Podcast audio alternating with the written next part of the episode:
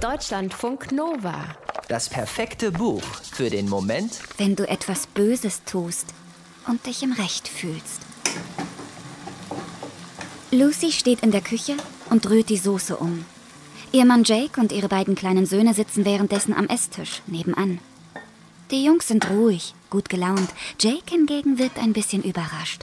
Mit so viel Fürsorge hatte er wohl nicht gerechnet. Als er am Morgen das Haus verließ, lag Lucy noch im Bett und ignorierte ihn. Er hat nicht die leiseste Ahnung. Lucy würde es nicht wundern, wenn er seine SMS längst vergessen hätte.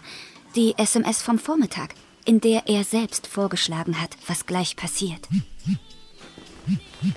Dreimal hatte er geschrieben. Dann sind wir quitt. Lucy hatte im Bett gelegen, sich gelangweilt und Serien geschaut. Sie war nicht krank, hatte sich aber so gefühlt. Sie wollte das, rumliegen, sich langweilen, Serien schauen. Lucy hatte nichts zurückgeschrieben. Sie war sofort aufgestanden und hatte sich fertig gemacht, um zum Markt zu gehen. Sie wollte frisches Gemüse kaufen, vielleicht Auberginen, für die dick und ölig eingekochte Pastasauce, die Jake so gerne isst. Ja, heute Abend würde sie auf sein Angebot zurückkommen. Die Pasta schmeckt fantastisch. Jake haut richtig rein. Lucy sieht ihm dabei zu, sie lächelt. Ob es ihr jetzt besser gehe, fragt er kauend. Viel besser, antwortet sie und nippt an ihrem Rotwein. Sie ist ganz ruhig. Sie weiß, was er nicht weiß. Sie weiß von dem zweiten Topf mit Soße. Am nächsten Morgen geht es Jake sehr schlecht. Lucy hingegen fühlt sich gelöst. Als sie ihren Mann über der Kloschüssel hängen und würgen sieht, empfindet sie kein Mitleid mit ihm. Und dann sagt sie es ihm, dass sie was in seine Soße getan hat, ein Medikament, von dem man sich übergeben muss. Sie erinnert ihn an seine SMS, an seinen Vorschlag, dass sie ihn verletzen dürfe. Genau dreimal, und dann wären sie quitt. Erst da begreift Jake, was Lucy meint. Die vergiftete Soße war das erste Mal, die erste Verletzung, der erste Teil von Lucys Rache. Die Harpyie heißt Megan Hunters Roman über eine Frau, die sich für das, was ihr angetan wurde, rächt. Zuerst wirkt der eigenartige Deal zwischen ihr und ihrem Mann nicht verhältnismäßig. Er hat eine Affäre mit einer Kollegin. Lucy erfährt es als letzte. Das tut sehr weh, ja. Aber es gibt Schlimmeres, das weiß sie.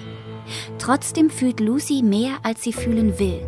Mehr Scham, mehr Verletzung, mehr Hilflosigkeit, mehr Wut.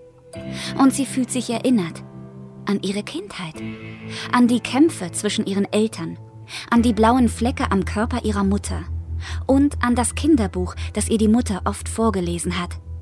Darin ließen sich Frauen mit Vogelfüßen und weiten Schwingen auf die Erde herabstürzen, um die Einhörner zu drangsalieren. Harpyen, so heißen diese wütenden und gruseligen Fabelwesen. Lucy fand sie trotzdem schön. Sie empfand mehr Mitleid mit ihnen als mit den lieblichen Einhörnern.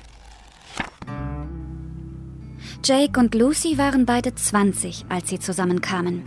Sie fühlten sich frei und für alles bereit. Sie wollten studieren, promovieren, reisen, dies, das. Zehn Jahre später sind sie verheiratet und Eltern. Während Jake für seine universitären Forschungsprojekte viel unterwegs ist, sitzt Lucy im gemieteten Reihenhaus am Stadtrand und schmiert ihren Söhnen Butterbrote. Dieses Leben hatte sie bisher nicht in Frage gestellt.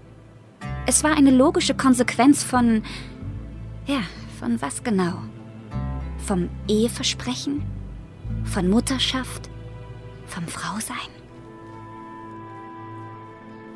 Jetzt ist sie verwandelt. Sie kann so nicht weitermachen. Sie ist die Harpyie. Sie krümmt die Finger zu klauen. In ihrem Rücken spürt sie den Druck der Flügel. Lucy muss jemandem wehtun. Wem, wenn nicht Jake? Wann, wenn nicht jetzt? Noch zweimal. Dann ist alles wieder gut. Schön wär's. Deutschlandfunk Nova